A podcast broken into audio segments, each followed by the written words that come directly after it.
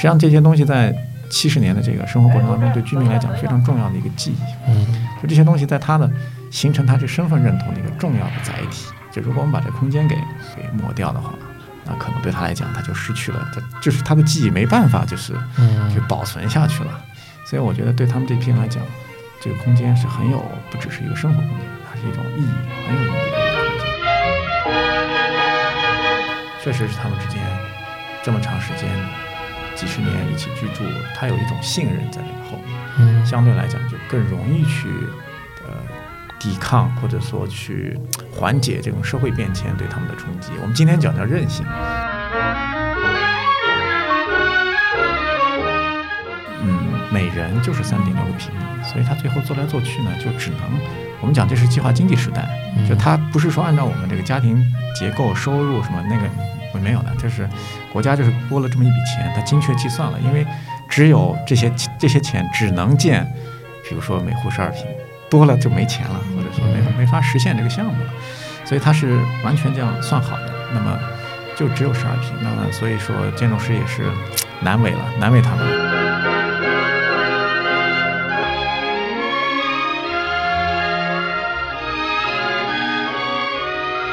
呃，各位听众好，欢迎来到晨曦播客，我是王岳洲。本期节目呢，我们会关注上海一片非常著名的一个社区——草阳新村。呃，从一九五一年草阳新村作为全国第一个工人新村新建，一直到今年，呃，作为上海城市空间艺术季的一个重点社区之一，草阳新村的这个七十年可以说是一次伟大的一个住宅的建设实践。本期节目呢，我们会请到同济大学规划系的副教授杨晨老师，呃，来和我们来聊一聊这个话题。呃，杨晨老师，呃，多年来其实一直是在关注着彩虹新村的一个呃发展跟更新，而且在零九年跟一零年的时候，也亲自到彩虹新村租住过一段时间，就为了他做这个田野的研究，并在二零一九年的时候出版了《从模范社区到纪念地：一个工人新村的变迁史》这一本呃专著。呃，首先先请杨晨老师跟我们听众来打一个招呼吧。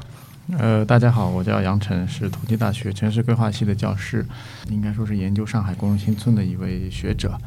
呃，近年来一直关注我们上海的这个住房和社区的发展。然后本期节目我这边还邀请到了一位客座主播王璎珞，呃，她的身份就比较比较多元了。就第一重身份的话，自己本身也是住在新村的一个原住民，当然他住的新村可能不是像唐阳新村这么一个典型的工人新村。呃，然后第二重身份呢，他其实也是杨老师，就是六年前吧，也是杨老师的一个学生。然后也请璎珞跟我们听众打一声招呼。哦，大家好，我是王璎珞，这次也非常有缘，就是终于又和杨老师，就是呃六年以后吧，有这个这个机会来进行一个呃交流，听他继续讲一讲关于这个工人新村的一些故事。对，呃，首先先请杨老师来就是介绍一下，就是您是为什么会关注到呃工人新村这么一个呃选题的？呃，工人新村应该说是上海非常具有这个地方特色的一种居住形态。嗯如果我们从城市的这个航拍图上看，可以看到，除了里弄以外，可能最大的面积或规模的上海的居住形态应该是工人新村。那么我最开始对工人新村的兴趣呢，应该说大概就是本科的时候啊，我是在同济大学读的本科。那么同济附近是上海最著名的叫沪东工业区，我们周边就是鞍山啊、控江啊、长白啊，有很多这样的工人新村。所以当时在本科的最后几年，我们也在外面租过这样的新村啊、呃住过，所以对新村有一些直观的感觉。出了校门以后，就发现这样的社区跟我们的生活完全不一样。对，所以你要呃理解那边的居民，看到这样的空间也是蛮有特色的。同济毕业以后，我是到这个法国读硕士。那么在建筑学院里面呢，当时也发现，呃，欧洲也有很多这样的，它不叫工人新村了，它叫应该叫工人城啊。当时那个法文有专门有个叫 C D z o u r i e 就是住工人的这么一个小的小的一个是片区。那么这个呢，也是很有历史的这么一种居住形态，所以我就发现，哎，这个好像并不是中国或者上海特有的现象，它其实是个跨跨国、跨文化圈的这么一个现象。所以在当时选择硕士论文的时候，就已经选希望能够做一个工人新村，包括里面的住房这样的一个研究。呃，也当时也有点意识吧，想做一些呃中国法国之间的比较。嗯那么这个比较呢，应该说在硕士阶段，嗯，开了个头。啊，虽然毕业了，但是没做完，因为大家知道建筑学院的硕士可能更多的关注的是空间技术的问题。印象对我比较深的，或者是有点冲击的，就当时我们在做那个 presentation 的时候，老师就说：“你这些拍的照片啊，我们当时也回上海做过那个田野调查。当时我的硕士论文写的是这个沪东工业区的，当时叫凤城新村，哦，也是一个工两业新村。对，这里的房子也是蛮老旧的那种，嗯所以当时我去了以后拍了一些照片。那么当时法国建筑学院的一些老师就说：“哎，你这个照片看不懂。”我当时也挺奇怪的，哎，这个照片怎么看不懂？作为建筑师，我有一个习惯，嗯可能王一诺也有，就我们拍照的时候是关注空间本身的，所以有的时候我还特别等着居民走了，我我人 没人的时候，我把这个房子拍得干净点，是吧？嗯就怕有人遮住那个空间。结果后来反而呃，这个法国老师提醒我，哎，说你这个我们看不懂，呃，为什么呢？就是因为这里面没有人，你看不到这个人跟空间的这样一种关系，嗯它有可能是占有啊、使用啊，它也许还有竞争。比如说我们在公共空间里面，像厨房，你会嗯会有一些这样的一些一些矛盾，哎，怎么用这个空间？所以很有意思。他说没有这些信息，我们真的不知道你这个公共新村到底是怎么被居民使用的，这里面的日常生活啊等等。哎，我突然呃第一次意识到，就是说我们这个过去受的这个建筑学，包括城市规划的教育，它可能是更多偏向一种工程或者是美学，嗯那可能对后面的呃空间的使用者，包括这些使用者在使用空间的时候所体现出来这种社会关系，嗯可能关注的比较少。所以我又工作了几年之后，决定去读博士，所以就当时特别选了就是远离这个建筑啊，所以选了这个巴黎高等社科院。希望能够从城市社会学、呃人类学的角度，嗯对公共现在做一些深入的研究，所以才有了就一九年这本书。嗯我希望能够从一个比较长时段，从历史、社会，哎，包括空间的维度，嗯。呃，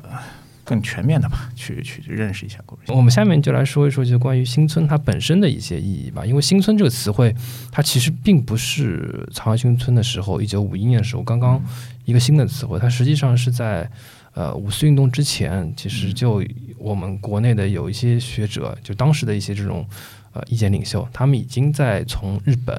呃，已经慢慢的看到了新村这么一个词汇，就当时日本其实已经也做了一些新村方面的一个实践。杨老师，您可以介绍一下这方面的一个情况吗？就是新村概念怎么样，就是在解放之前，它是怎么样在我国去做做进进行一个传播的？嗯，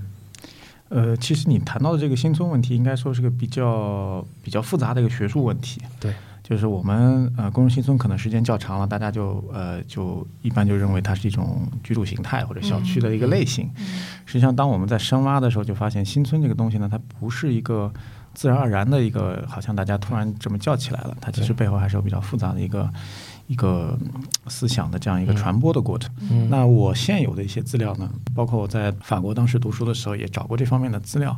我基本上能够大致梳理出这么一条线，也就是说，最开始的时候呢，我们呃先不说新村这个词，就是说我们为工人或者是中低收入的这个劳动者来建立一种我们叫做统一建造。特别是由政府，那么在欧洲当时最早的是有三种人可以建，一个就是政府，嗯一个就是这个叫做企业家，嗯啊，还有一些就是他们叫做合作社，就是有一些社会组织，它可以参与到，其实包括一些宗教团体，它很早的时候也是关注这个中低收入居民的一个住房问题的。嗯所以最早的时候，我们就我们可能高中都学过，像这种呃共享社会主义的一些前期的这些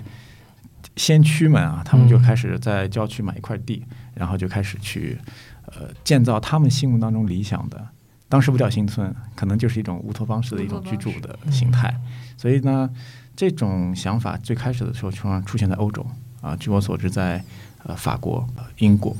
都出现过。嗯到今天为止，法国北部还有一个叫做 Gussy，是全法第一个有呃应该说是这样由企业家建造的一个工人新村。这个到现在还在，它是法国的国家遗产，现在可以大家可以去参观。那么这个做法呢，慢慢慢慢就传到了，我觉得是到东欧。只要是随着工业化，就会出现大量的这个工人阶级，他们的住房问题就一定会在城市里面形成一个大家都比较关注的问题。嗯那么到了东欧以后又传到了前苏联啊、俄罗斯，然后后来又到日本。那么像您刚才提到的这个小鹿，他们就是其实他也是读了一些呃这个前前俄国的这个 一些思想家的一些东西，他也觉得在呃日本当时也是工业化、城市化，或者说这个资本的发展，他觉得好像这个人跟真实的生活好像有一个好像都变成了生产的机器啊，他觉得应该是让大家回到一种自由、更加平等、自给自足，有一种家园互助。这样一种生活的状态去，所以他也是，他应该是个贵族的这个后代，他自己家里面条件蛮好，他就买了一块地，他就又招募了一批志愿者，大家都在里面同吃同住同劳动，所以当时他就叫是这个小呃小鹿十渡在这个呃他的实践当中就把这个这个实践当时就叫新村，应该说这个词呢，可能中文的这个出现可能是在那个时候啊，我印象当中，那么后来就是像刚才讲五四时期又传到了。这个这个中国，对，所以包括在国民党政府的那个段时间，也有一些呃叫有识之士吧，他们也开始关注这个中低收入者的住房问题。所以当时我记得是在一九四二几年、三几年的时候，是这个国民党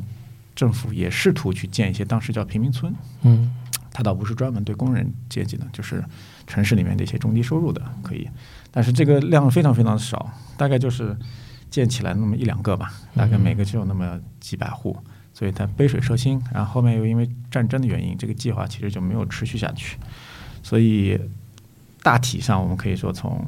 呃，欧洲到苏联，到这到俄俄国，到这个日本，再到中国，有这么一个线索。但是刚才我也讲了，这个线索还需要我们现在学者进一步的去去夯实它这个这个这个联系。那么后来到了五四以后呢，大家都知道，其实我们的建党的第一批的这样一些也是先驱啊，他们对五四精神里面的这一部分的内容也是很感兴趣的。所以当时我记得一些材料里面讲，像青年的毛泽东啊，都去北大专门去求教过那个周。周作人啊，周作人在日本留学，他是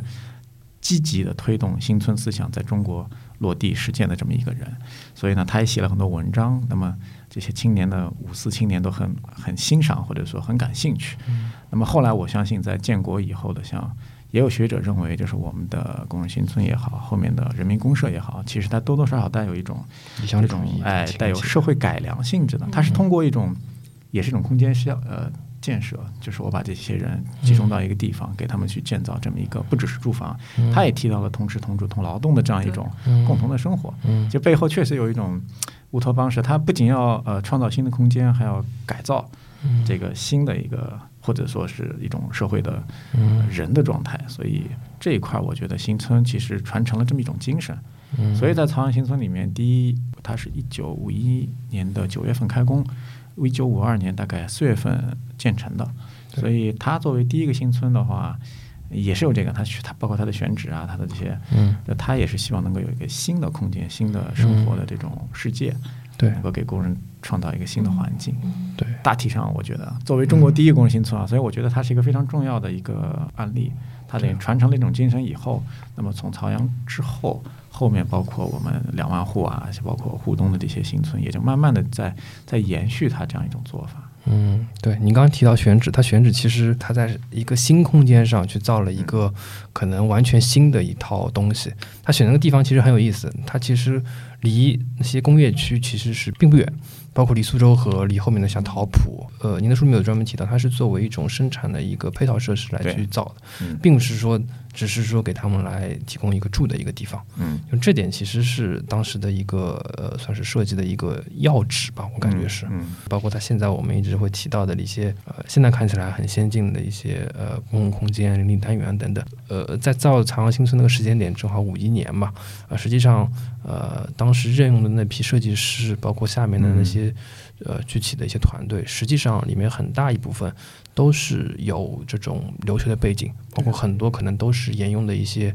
呃国民党政府的一些呃人员。呃，这也是确实朝阳比较特殊的一个一个情况，就是因为它是我们叫共产党政权进入上海解放以后啊，进入上海以后的第一个，应该说是一个比较大规模的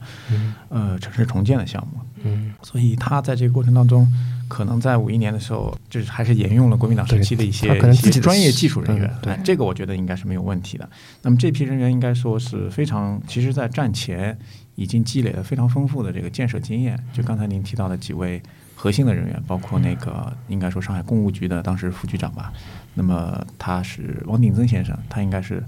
总体上这个来来协调这个项目。那就我现在的研究呢，应该说朝阳新村，特别是一村的整个的规划，应该也不是一个人的工作，它是个集体的工作，就包括汪先生在内的一批。像您刚才提到的这个从国外留学回来的一批，包括我们同济大学的几位创系的先驱，像金金昌先生，他们都参与过这个工作。那么这是在规划的这个层面，就是怎么去布局。那么最近我又找到一些新的材料，就关于这个建筑设计，它这个建筑设计也是蛮有特色的。嗯，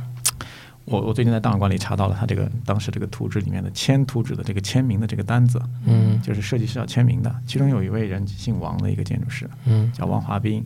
那么他呢是也是从美国回来的，好像是宾大那一批，宾大那一批，哦但是他倒不是在宾大，我印象当中他是在好像是跟他们伊利诺，因为汪先生也是在伊利诺理工的，所以他们就这一批人大概三几年去读书，然后他是从本科读起的，就本科加硕士，所以说他们一般是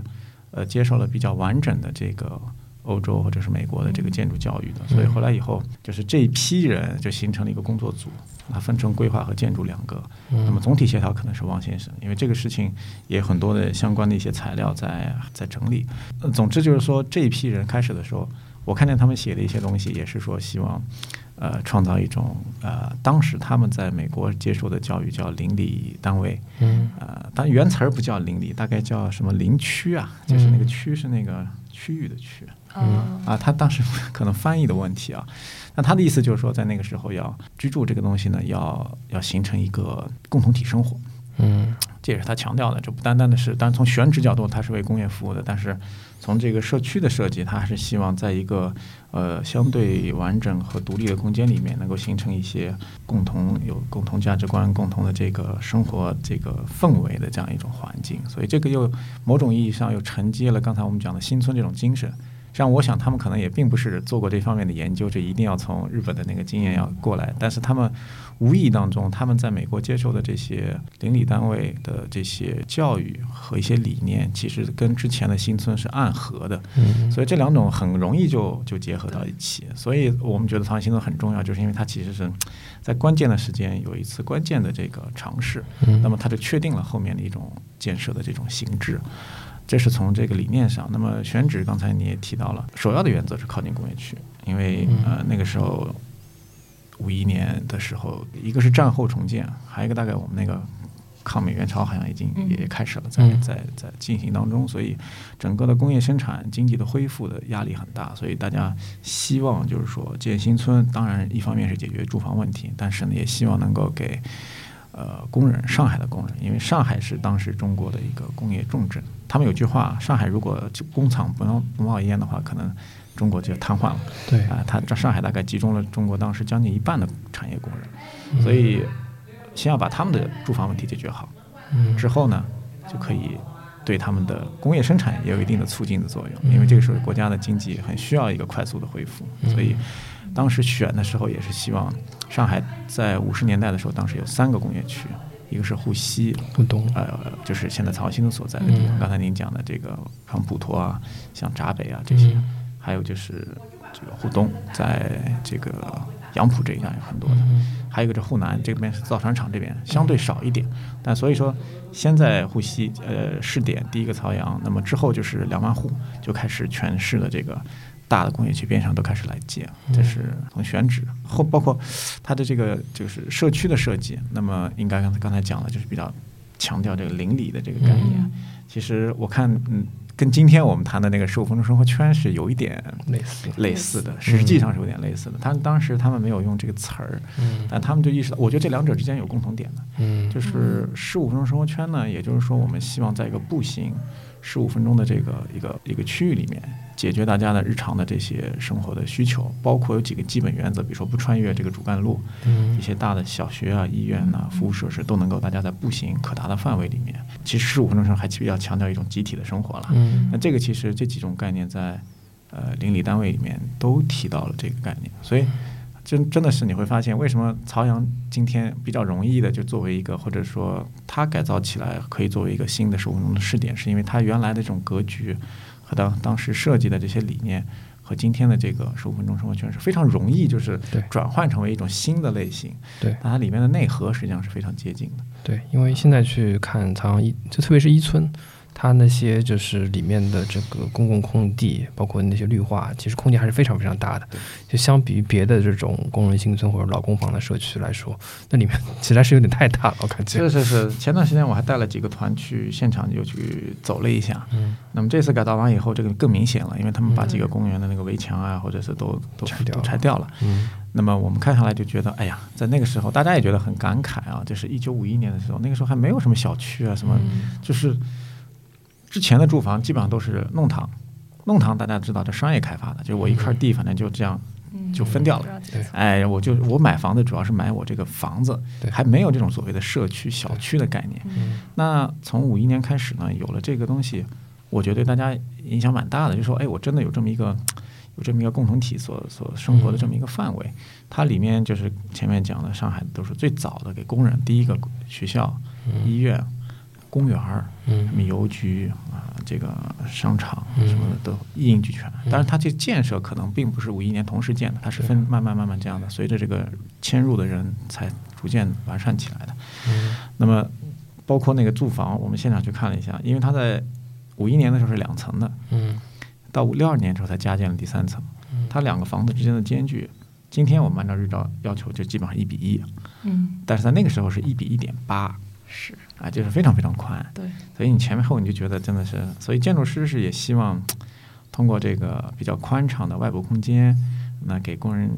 特别是曹阳的这个第一批工人能够形成一个叫呃花园洋房的感觉，就是我我我我工人也能住得起，还有烟囱，也能住这样的房子，而嗯不是原来过去非要在这个苏州河边上的这种滚地拱地笼啊，或者这种嗯棚户里面啊。他说你工人阶级完全可以住这样的房子，嗯所以他至少要在外面的这个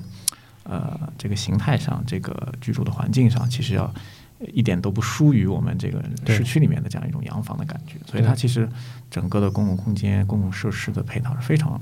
完整的。朝阳新村有相对于别的地方来说，它有着重设计公共空间，但它私人空间其实是比较少的。就你刚刚提到了十二平米一一户，就我们现在能看到成套改造之后，其实也就一户，也就是一个厅这么一个规模，它就是一个厅，然后可能就是到三层楼的地方有一个，它可以自己搭一个阁楼出来。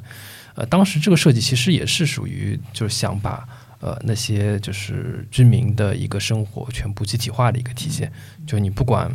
呃，就是除了你可能就是一些本身已经很私密的活动，比如睡觉之类的活动，别的活动尽量大家都要一起做，比如说食堂，比如说像呃公园，比如说像一些洗澡这些东西，能够集体化都集体化。这点可能跟我们现在讲的这个公共的呃生活、公共的空间可能是两种概念。就我我理解啊，就是可能集体化的话是希望他们在同一个时间、同一个地点做同一件事情，那公共生活的话可能并不是这样。嗯，公共生活它可能是就你可以都到某一个地方去做同一件某一件事情，但是你们之间不一定要去交流，不一定要去打交道，互相不认识也没关系。嗯嗯，就可能是就现在的这个我们所说的这种公共空间、公共生活，跟当时的那个呃集体生活的一个就不太一样的一个地方。嗯，是这个，你这刚才讲了几个这个住宅的面积呢，当时的定的标准三点六平米每个人，嗯所以你按照这个，一般我们住进来的个三到五个人每户，大概就十二平左右。那这个我看了一些汪汪迪登先生当时他们这代人的一些回忆录啊，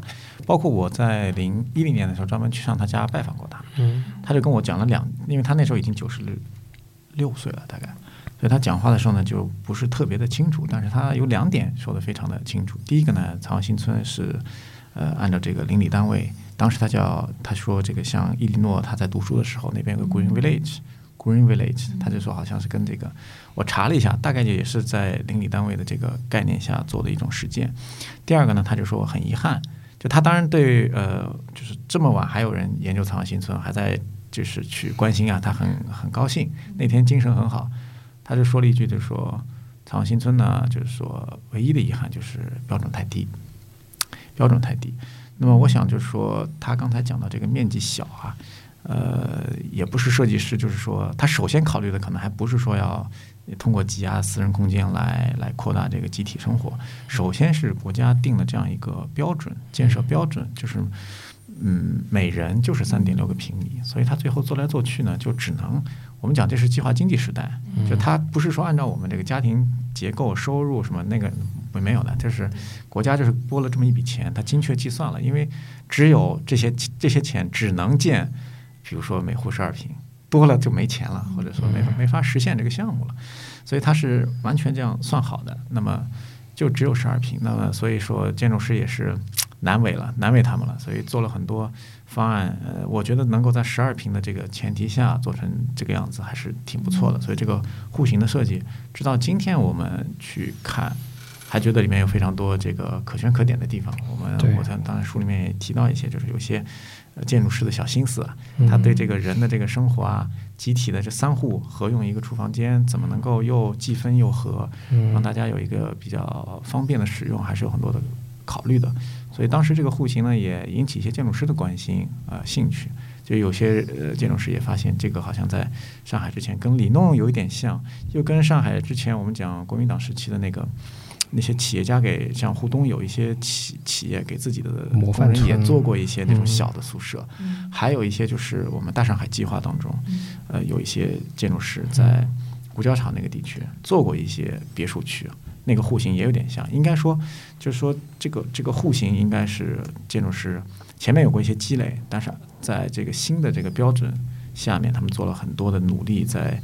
呃有限条件下做的让大家舒服一点。那么确实，第二个就是说，相对来讲，公共空间是非常发发达的，这里面这个这个对比太强烈了。所以说我看见很多老照片里面，这些居民都是端着碗在院子吃饭的，甚至一个躺椅就躺在外面就在睡了，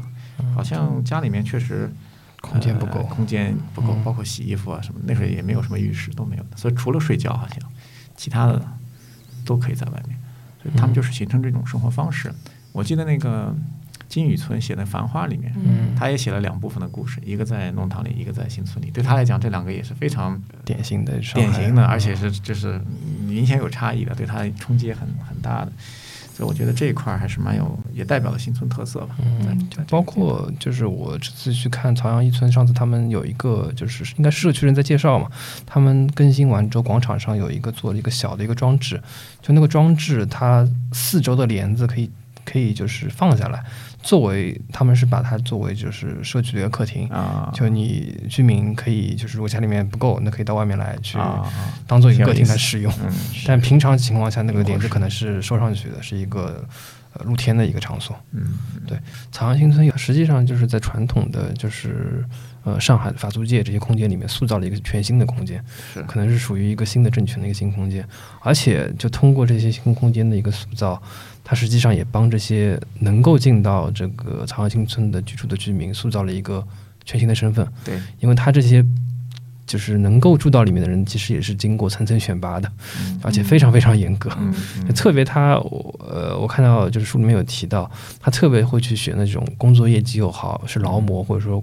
全国劳模或上海市劳模的人，并且那些人可能原来就是住在那些滚地龙的地方，他原来可能住的地方是非常非常差，但是他会有这么一个差异化的一个表现。然后就这些人住进去之后，他可能会对工作或者对这个政权更加的呃有这么一种感恩的一个心。对，这种其实是一种非常厉害的一种仪式感。是我们这个就说到第二个层面，就社会的这一块，就是我们其实除了空间以外，我这个。这本书里面特别关注的就是关于这个社会这一块，就是它的居民。以前我们规划师、建筑师可能不太关注，我们把房子造好以后，我们就不管了，就是你什么人住进去这是后面的事情。那么这个研究呢，可能就不能停了。我们也做了一些档案的调查，就发现，呃，这也是一个原因，就是为什么当时我的硕士论文写的是这个呃凤城，然后到了这个博士论文换到曹阳，是因为我发现。如果你要了解五十年代之前最早的这个建设的一些过程，只有朝阳新村的材料是最全的。嗯，那么它也是因为这是个老莫村，就是第一批住进去的呢，都是我们叫这个上海什么呃闸北呃这个普陀还有长宁吧，三个比较大的这个区里面的都是大国企，它特别讲了，必须是人数超过一定四百人以上的这个大的国企，而且侧重于这个国家紧缺的这些行业，钢铁、纺织、五金、化工啊这些。所以就说这批的人先住进去以后呢，呃，确实像你说的，就是他是单位里面层层选拔的。这个书里面也有详细的介绍怎么选拔，它有一个非常复杂的一个对一套一套制度。那么选进来以后呢，像你说的，他前面我们今天去调研，还有一批这样的，就是我大概在零八零九年的时候去的时候。还有大概十几位这样的老劳模，就跟我讲，就他们当时之前住的什么房子，后来在新村里面刚进去的时候是什么感觉。嗯，所以这种反差是很大的。所以他们也讲，就是说，呃，因为是新的政权给了他们这种新的荣誉身份，嗯，所以他们肯定就像你说的，要要感恩嘛。要通过怎么感，就是要通过积极的这种劳动，就是工作去加班加点。所以这些劳模其实真的很也蛮苦的。我书里面有几个采访的，就是。有的这个他们叫做这个奉献的精神啊，就是自己的身体健康与不顾吧，就是做了很多这个超越常人能够承承受的这种强度的工作。所以当时几个老的劳模提到过这个问题。那么这个过程当中，我个人认为又回到我的这个感就是专业了。我觉得这个空间是对人的这个身份的塑造影响很大的。就是他们一直在讲这个能够住到这样的新村，嗯，非常的自豪啊，也非常的这个，就是有一种。住在新村里的人都是呃，就是朝阳人，然后呢，觉得朝阳人呢，但当时是大家全上海都非常羡慕或者说是尊敬的一批人，所以你看到很多的小说啊、电影啊都会提到他们，所以他们自己也有这方面的认同。所以我在书里面写，一个就是国家在分配住房的时候，通过国家和单位选拔，这个社会上有很多的这种宣传，就是包括刚才讲为什么材料多呢？是因为从五一年到大概我的这个数据到七八年，就改革开放之前。啊到九十年代吧初，大概有七万多批的这个外宾啊，采访他的，因为朝阳还有自己的外办，这个在上海是非常少见的，一个街道有外办的，所以他经常接待这个外宾来作为这个社会主义建设的这个成成就的一个窗口，所以他有很多的这个老的历史的这个图像档案和一些记录啊，这个对我们后面研究提供了很大的方便，所以呃，通过这样的居民也觉得，哎呀，这个。这个国家或者是整个世界上很多的人都很关注他们。再一个就是他们自己心里面就住到这样的呃社区里面，就会发现他经常我看的我那个访谈的那个记录里面，就是把他们的话都把它摘出来，就他们就经常就提到几个东西，就是就刚才您说的烟囱啊，这个红屋顶啊，绿色的这种窗啊，然后边上的这个小河浜啊，还有就是他们觉得很漂亮的一些花园，就是整个的这一些空间环境对于他们塑造。这样一种新村工人的身份也是很有很有帮助的。我我我我给我的学生讲，就是现在我们做这个历史街区的保护啊，空间真的是不能够随随便便的去去，就是我们只是从建筑的质量说这个房子破了，我们就把它拆掉。实际上这些东西在七十年的这个生活过程当中，对居民来讲是非常重要的一个记忆。嗯，就这些东西在他的形成他这身份认同的一个重要的载体。就如果我们把这空间给给给抹掉的话。那可能对他来讲，他就失去了，他就是他的记忆没办法，就是去保存下去了。所以我觉得对他们这批人来讲，这个空间是很有，不只是一个生活空间，它是一种意义，很有意义的一个空间。嗯，就他自己人的一个价值的一个所在。对，因为很多人他可能他之前工作的单位可能可能都已经不在了，对，至少这个新村还至少还有物质的一个留存，它，有一个寄托在那边。因为我们可能没有这样的一个感觉在，因为因为我们毕竟就是一个是没有生活在这样的年代，另外可能住的地方可能也没有经历过这样的一个就是这么大的一个变迁。嗯，因为朝阳那边它就是一开始住进去，呃，我记得好像一开始那边的那个公交它可能都是在里面封闭做运行，的，根本就不太会跟外部，他可能只跟这些工业区会有一些。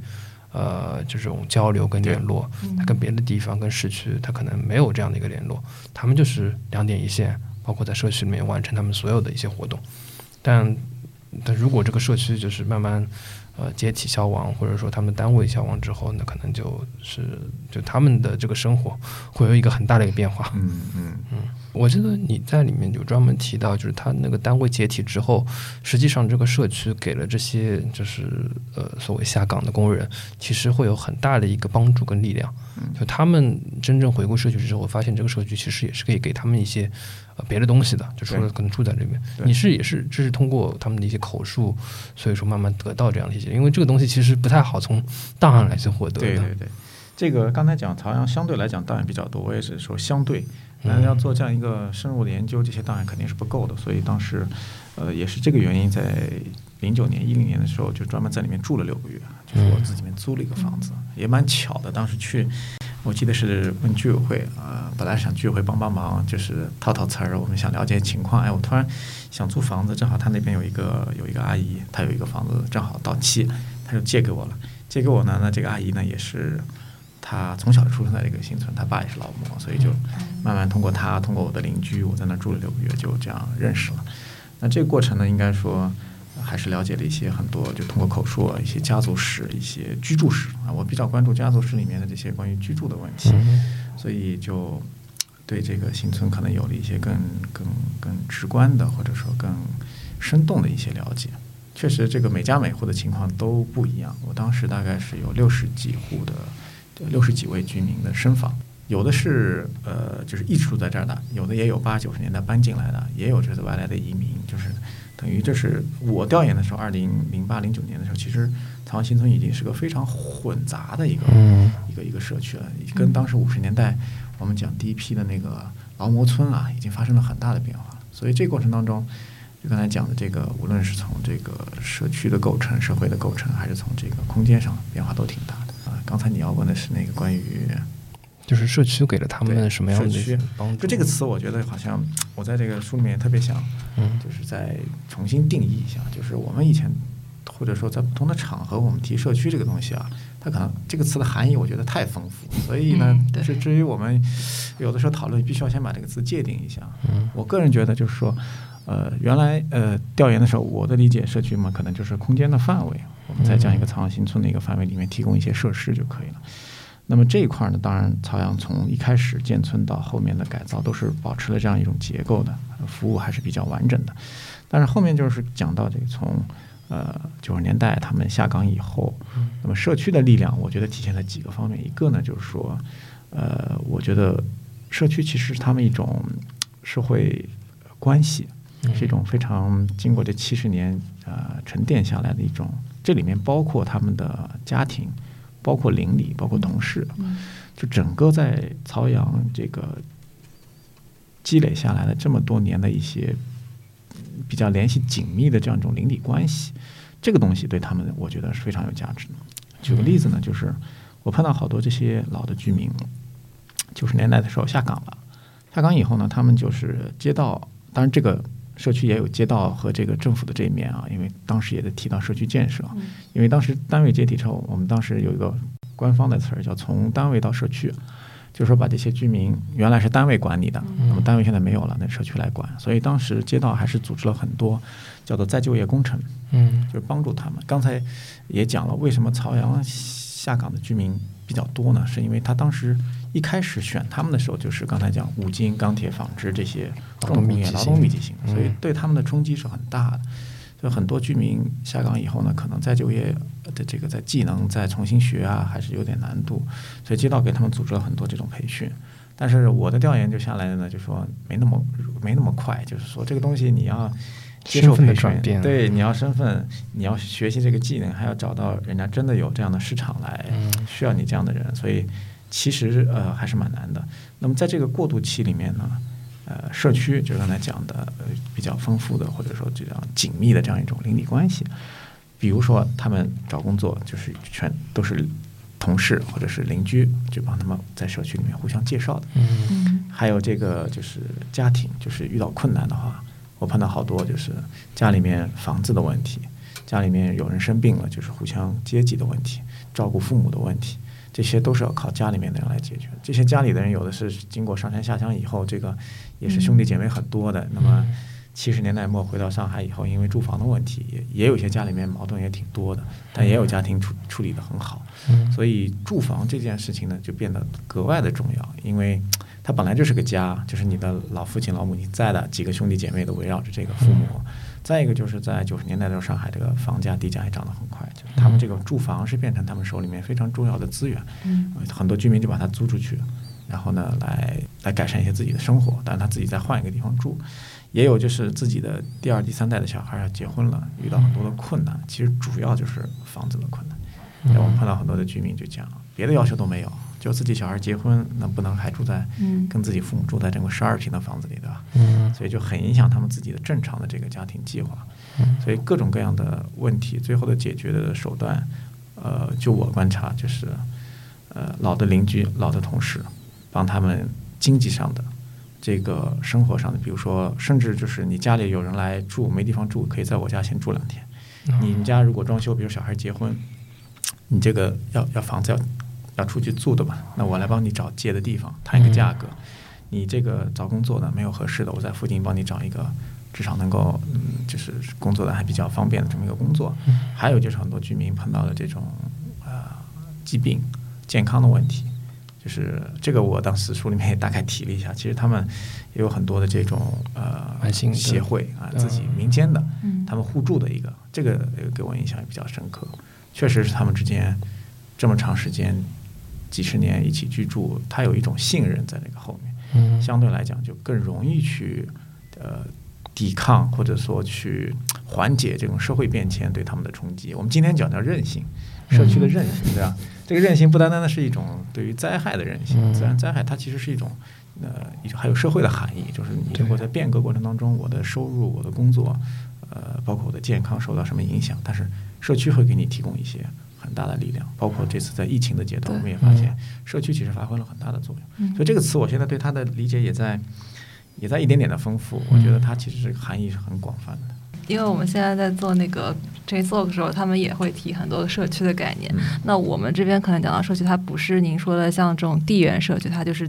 在一个、呃新村内部的一个社区。因为可能对于我们年轻人来说，我们更多的交流，它是通过网络来交流的话，其实我们的社区可能更多的是这种去源的社区，或者是就是其他的这些关系网络。但是不变的，我觉得还是这种呃。这些社会关系产生的一个社会资本，就像你说的，就是它一个韧性的一个嗯效果。嗯，对，到了八九十年代，特别是到了新世纪之后，呃，这些居民就是杨老师刚刚也提到了，他可能遇到了，比如说，呃，他们呃村二代出来了，或者说接下去有这种婚丧嫁娶的这种困扰之后，他们其实对住房面积都有一个呃比较在意了。然后那个时间点，其实正好朝阳新村又评上了这个上海市的优秀历史建筑，所以这几件事情碰到一起的话，呃就当时就出现了一个嗯就比较哭笑不得的一个事情，就居民呃连番的去把那个历史建筑保护碑，就是就是牌子牌子，牌子就是堆到那个曹阳环帮的那个河里面。对对，那个其实是很有意思的，就是我我我看杨老师书里面有解释说，就他们居民其实际上也很矛盾。就一方面，他们是希望这个地方能够留存下来的，因为也是他们记忆的一部分嘛。但另外的话，确实这个居住的这个环境对他们来说，也是他们之后就可能之后的一个掣肘了。对，就他们家就比较难生存在这个地方。嗯，杨老师，您就关于这块，你有就专门去跟他们相关的一些当时有接触过吗？有呀，零八零九年正好是上海那个世博会前面，嗯所以这是我去的那个点呢，也蛮巧的，就是大家都希望在世博会之前呢能有一次大的改善。嗯，其实居民心里说的改善就是拆迁。拆迁，嗯呃，动迁出去，而且他们都自己做了好多方案，就是 如果给他们两套房，他们怎么办？给他们三套房怎么办？如果给他们叫原地回迁，嗯他们怎么办？到郊区去怎么弄？所以他们有些居民就是确实跟我讲，就是他们非常需要这样一次，就按照他们的话说是翻身的机会。嗯，对，嗯这种翻身呢，就跟刚才五十年代的时候完全又是两种语境。那个时候他们是一种翻身，就是说我住的拱地龙的，然后住到这个里面，他那个反差是很很强的。而且当时从全社会来讲，大家能住到这样的房子不差的。嗯而且他自己说，我这是上海第一批有自己的马桶，这个抽水马桶，还有这个叫煤气。嗯他当时就说，在老的那些弄堂里面啊，好的弄堂里都没有的。嗯，所以他们那个时候的是非常阶层的跃升哎跃升的，自己觉得很满意的。嗯但是到了九十年代呢，就有好多事情，一个就是刚才讲的这个村二代，他们很多都是下乡的，下乡知青又回来，回来以后都带着自己的孩子，甚至是老公，就是住不下。那这个是很自然的，家庭随着这个规模的扩大，你还住在十二平肯定是不行的。再一个就是周边有好多小区已经改造了，就是因为二零零四年的时候被列为的上海优秀历史建筑，呃，这个村子一直没动。那么边上，比如说我们讲的那个两万户的那个什么二三四五六村啊，嗯，对，就现在有些变成高楼的地方，对它很多都改了，改了以后呢，就是就马上就提升了呀，那个居住环境。所以村民呢，我觉得他人都很自然的，他会比较的。就一个是他跟自己的父辈比，就那个时候人家就是作为工人阶级是吧，住到从拱地龙住过来，他又翻身。结果现在他们这个返程回来以后，其实很多人顶替了他父母的这个工作的。嗯。他也其实也是工人的这个是叫新村工人的这个身份是是是继承下来了，但是他就觉得这个住的就跟周边差距有点大了，所以他们当时就心里面就不是很满意啊，所以当时我去调研，基本上十个里面八个九个都要跟我提这个房子的事情，就是说，呃，就等着这个动迁，但是又不能就是简单的动迁，就我其实当时也访谈过一些规划局的人，他们就是也比较就是两难。一方面，他觉得这改善居住环境呢，这是天经地义的。情有可原的，所以他们有很多的那个三楼、四三楼啊什么，就自己就加建的，就是其实是违章建筑，但是房管和居委会也没办法管，因为确实太困难。那另一方面呢，就是他们觉得这个保护也是，好像从城市的角度来讲也是应该的，所以这两件事情呢，在那个时间点世博会前其实蛮冲突的，就又要改善，然后又要保护，然后又要考虑整个城市的形象，还要考虑这个个人家庭的困难，所以其实当时没有找到一个好的办法，我觉得没有，所以就问了一圈儿问下来，大家好像都找找不到出路，所以这个时间长了，居民就就是这个积怨越积越深嘛，因为你你你们专家可以讨论，那我这个等不了，我这小孩结婚等等不等不起啊，嗯。所以这文章这个这个访谈里面有很多我觉得很生动的话，他就是觉得我我现在就真的是等不起，包括我家里面还有人生病的是吧？我希望他尽快的改善这个状况，所以当时的这个嗯这个需求和这个现实之间的这个差距还是确实有点，所以产生了就把那个牌子丢到河里去。嗯。那我觉得呢，就是今年的这个事情呢，呃，还确实有一点，就是我觉得是一次突破。嗯就是我个人觉得呢，倒也不是说这次正好是七十年，我们就是讲讲一期故事，而是说，呃，他们突破了几个点。一个呢，就是说，居民其实对这个社区的呃住房的改造呢，当然他们最理想的就是扩大居住面积，就是你别老是每十每几年给我在外面刷刷墙啊，对他们来讲，这个事情可能意义不是特别大。那么扩大面积呢，这个就有一个问题，就关于保护跟这个改善的问题。那么后来他们我问了一下那个房管，那么包括这个设计师团队，呃，也是请了很多专家，大家反复的讨论，最后呢还是呃折中了一下，就是把那个建筑的北侧的那个墙往外面对延伸出去了。那我觉得做的最重要的事情就是这个住房经过这次改造以后，它相当于一个成套改造，就原来还是三户合用的，那么现在成套以后呢，它不只是空间扩大，空间扩大当然很重要，更重要的是有了这个成套以后，嗯它可以作为公房进行这个买卖。嗯就原来有一个概念叫做呃叫差价换房，就是你公房可以换公房。这样的话，我居民虽然说我自己住的不太好，但是我可以这个房子卖掉，我贴点钱再去呃添个好的，它可以有选择。但是如果你这个住房不成套，它是不可以换房的，就是你这个房子没法流动，嗯你的价值没有办法在市场上呃被接受，你就没有这种置换的可能性。所以就是居民，我那时候一直开玩笑的说，居民不只是这个生活在这个地方，等于是你这个就就铆铆定在这个空间里，他是他他就把你给锁锁在这个土地上动不了了。我觉得那些公摊面积没法来计算进去，对是对，啊它没法算。所以呢，他这次呃改造以后呢，像最大的我觉得一个解套就是把这个东西解开了。那么解开以后，居民就有很多的选择。所以居民也跟我讲说，有些居民说这次改造完以后，就哪怕他自己不住，他租出去，他价格一下就提高很多，那就成套了嘛。再一个，就他还可以再考虑。当然，我这个详细的细则还没有出来，就是说呃，房管这边是不是还要在，比如说你要住几年之后才能够嗯换房啊，怎么样？这个还不清楚啊，细则。那么，但总归对居民来讲是一次非常重要的这么一次改善，就不不和以前完全不一样。嗯，所以也是借着今年这个特殊的时间，嗯呃，建党百年和建村七十周年，所以居民也算是等来了这一天。嗯呃，我觉得这个可能是包括这次的整个的费用都是政府来出的，对，所以这个 居民来讲，哎真的是这个机会，他们自己也说，说是哎呀，这个大礼包大礼包，但是 肯定对他们的心理上还是希望能够更大一点，是吧？对，但是我们这个从呃遗产保护的角度，嗯觉得反正王一舟，你刚才也提到了，我们在那个时候做的那个调研，百分之六十的居民觉得这房子还是不应该拆。嗯他的意思就是我可以搬走，但这房子其实是别拆。所以我觉得在那个呃时间段，居民还有百分之六十的人觉得这房子别拆，那说明他们对这里还是真的还是挺认可的，就是这个空间啊。对这实际上就是朝阳新村一直应该是从一零年之后吧，它其实对呃构筑他自己新一代的这些居民的认同，他其实也做了很多事情，包括像村史馆，应该也是一零年之后才慢慢就是建起来，包括今年又做了次更新，包括他们也做了很多这样的一些这种嗯，可以说是社区营造的一些活动吧。呃，朝阳这一块，我觉得它文化比较重视。作为全国，还不是上海的全国第一个工人新村，就是我们叫共和国以后，所以它这一块儿一直是真的是比较重视。我上次在街道还碰到一个老的，就是他们工作人员还给我看了一些材料。实际上，村史馆他们在九七年的时候有过一个不是特别正规的这么一个嗯呃办公室，他在已经开始注意收集过去的一些生活呃一些一些材素材，嗯他们已经意识到就这个东西的价值。那么这次就是又把它系统整理和呈现出来，我觉得也挺好的。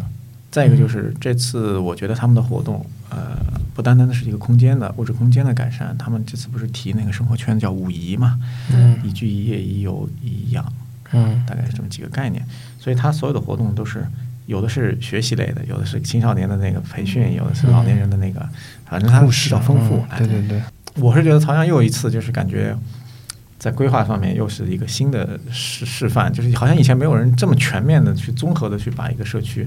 给他提供这五方面的一个设施。这次好像我觉得好像特别重视的就是软的这方面的建设。刚刚其实一开始王月洲也说到，我算是新村的原住民，不过我是从小住在曲阳新村，啊，就还不是朝阳。一开始去朝阳新村，我还有点惊讶，说我这个新村怎么环境这么好？因为普通的新村其实公共空间不不并不是很，就是不是很开阔，也没有这么多的这些呃环帮啦，或者是绿化等等。对，但是其实就是包括我看我的同龄人，以及说我现在可能就是比较年轻的这一代，其实。包括像我父母这代，其实很多人都已经搬离了新村。我们聊到嗯、新村的话，我会感觉到就是大家对它的印象，可能是没有能够有在里面找到一种归属感，或者是说一个一开始它的一种自豪感。但是反而可能现在因为它的一个居住条件等等的一些原因，大家会对它的有有一些其实有些偏见，或者是说有些。呃，固有的一些印象，觉得它好像是什么老破小或者怎么样。那其实我我觉得朝阳新村这一次它的更新，其实是我觉得对于我来说，我重新去呃重新游览那边的话，真的是感觉到它整个质量的提升，以及它的整个这个居住条件的提升。那是否对于未来其他的工人新村的话，呃，这会是一种它可能工人新村的一种更新的一种方式吗？还是说您觉得未来可能城市更新对于工人新村意味着什么？蛮专业的问题啊。朝阳新村应该说，呃，它也比较特殊。刚才讲，它除了是第一个以外呢，就是它的建设的方式，包括它这种形态。像后面的一些新村呢，我个人就是觉得呢，上海的新村也要分分类，是就是第一代的、第二代的，包括再到了曲阳，我个人认为它已经不属于工人新村了。对，它可以叫新村，但是工人两个字实在是，嗯就是就我据我所知，曲阳有很多的我们的呃的单位里面的，比如干部啊，有一些、哦是吧？有一些职工啊，就是他已经是很很很多元了。对，包括我们同级边上的同济新村，那就更是一个了。虽然都叫新村，但是呢，从物质空间角度来讲，就是说它们也有相似性，嗯就是从五十年代、六十年代建的还五十，特别五十年代建的比较多，六七十年代其实建设量不大的，接下去就是八十，就是开始到了对曲阳这一带了。所以就是它当中其实，呃，都叫新村，但是它的这个建设的模式有点差别，但最后呈现的这个结果，我觉得有几个，一个就是它是这种还是有一点单位制的感觉，有些是共同的单位，嗯。再一个就是它这个住房的这个标准啊，还是延续了我们计划经济那个时代，就它有一些固定的房型，是它不是考虑你这个今天我们房地产开发的那种，通过卖环境什么是。那种噱头是吧？要要要要搞这种房产的这种，它还是一个呃解决我们职工的生活宜居，要上班下班便利，然后每家每户的这个面积大体上都是符合当时那个社会的那种标准的这么一种规格。所以今天来看嘛，肯定是跟商品房有一些差距了。那么怎么改？我觉得这可能是将来上海未来一个特别大的课题，就是这个老旧小区的改造。但是老旧小区的这个含义很广，有的是弄堂的，比如说二级就离就离以下或者是以上，然后还有新村，新村也要分不同的年代。是但是这个过程当中，我觉得曹阳探索的一个就是说，我觉得啊，第一次就是叫做留房留人。嗯就原来的话，很多这些老的弄堂，它能够做到留房，但是没法留人。嗯还有的就是留房部分留人，就像那个春阳里，它是抽户的。抽户改造对对，对，那么曹阳这个是一户都没走，嗯，它是留房，同时百分之百留人。这个我觉得又又提升了一个新的模式。嗯而且这个环境各方面配套设施还是又做了一些改善，但是它原来的条件也不错，我觉得这也是一次很有意义的尝试。那么对于后面今后还有这种大面积、大规模的其他的老旧小区，特别是工人新村，我觉得可能还得，呃，我们怎么说呢？一村一一策，啊，或者说一是因为每个新村的这种规模，它的本身这个本身的条件，嗯包括居民的情况也都不一样。挺好的。那杨老师，您您可以介绍一下接下去你对曹阳这边的一些后续的研究的一些计划？我这本书其实写的这个所有的事情都是在二零一零年之前。对。那么这十年其实发生了很多的变化，嗯所以我们想就是再继续跟踪，因为我个人是希望能够把曹阳作为一个持续的研究对象，就作为一个上海的，特别是甚至是全中国的这么一个新村的这么一个，因为它非常难得，一个是它因为它第一个，再一个这么多年它没有被拆，嗯这个在中国已经是一件很难的事情。你尽管说里面出现了很多问题，但这么多年它真的就没有没有大规模的被拆拆迁，嗯而且居民也没有就说还是有很多的。你虽然说是村二代或者是三代，但他至少爷爷奶奶都在这儿，还是脉络。还在，所以我觉得这个东西是一个很重要的样本，嗯所以我们希望能够继续研究。另外一个就是两千一零年以后呢，我们希望就是说，特别是这次改造，我们我因为我个人的这个专业还是在建筑和城市规划，特别是社区啊、社会这一块儿，我们继续的看看，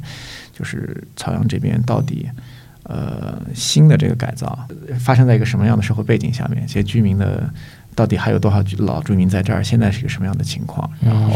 他们的住房的新的需求，包括现在对于遗产呃风貌区的保护有一些新的提法。那么刚才我讲了，它这次是一次我我认为是百分之百的留房留人，所以是一次非常难得的这个尝试。嗯这种尝试能不能推广，我我还不清楚，嗯因为这个背后其实政府的投入是蛮大的。嗯那其他的区能不能够实现？再一个呢，就是这次前面在做更新的时候，我们其实也前期参与了一点讨论。我们现在带着研究生，希望能够再做一些，就是刚才提到的那个问题，就是说这些空间里面啊，哪些对于居民他们这么七十年以来的这个对于这个社区的认知记忆形成非常重要的这些空间场所，我们也希望能够在后面的保护更新当中，重点的去对这些进行保护或者是一些活化的利用。你看现在它那个更新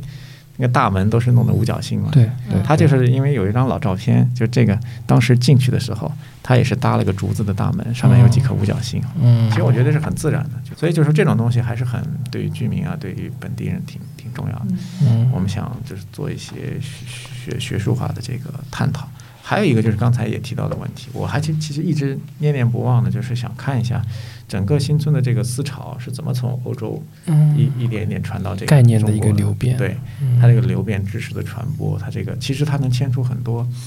呃很有意思的一些，相当于一个很大的一个知识和一个思想的这样一个嗯。地图。嗯，就最开始的时候，怎么去想到以这样一种乌托邦或者是工人村、工人城的方式去解决这个住房问题的？然后在不同的国家呢有不同的应对，然后怎么到中国我们就把它变成了这样一个东西。嗯然后还有就是过去的那个邻里单位怎么能够，就是又我们叫旧瓶装新酒吧，嗯现在又开始谈这个十五分钟生活圈，它其实那个核心的那个内容是是是是不变的，嗯它可以有不同的形态呈现出来。这个我觉得曹阳的价值还是挺大的，所以就像周老师一直提的那个，他们这个结构很完整。那我是我是这么理解的，它这个东西再怎么变，它结构还是呃一直是从它第一代规划的时候就把它控制下来了，这个嗯还是挺重要的。今天就也非常感谢那个杨晨老师做客我们节目，来带来他这本书的一个介绍，包括他现在对曹阳新村一些新的一个研究跟观察。也谢谢王云洛这边的一个作为新村原住民的一个做客。呃，那也希望就之后有机会能够再请到杨老师来做客我们节目，聊一聊他关于其他的一些研究的一些方向。因为杨老师不仅仅是在研究朝阳新村这一个就是主题的项目，包括很多像那个遗产保护、像集体住宅等等，其实都是可以来深入来聊一下的。好，那就今天感谢两位。好，嗯，谢谢大家。晨记播客开通了微信听友群。欢迎大家搜索 CJBKXCS，也就是晨记播客小助手拼音的首字母。小助手会邀请您进群参与讨论。感谢收听本期节目，您可以在微博、微信上搜索“晨记播客”与我们互动，也可以在喜马拉雅、苹果 Podcast、小宇宙等播客客户端上收听节目。如果喜欢节目，欢迎您在各大平台打分评论。并分享节目给您的朋友。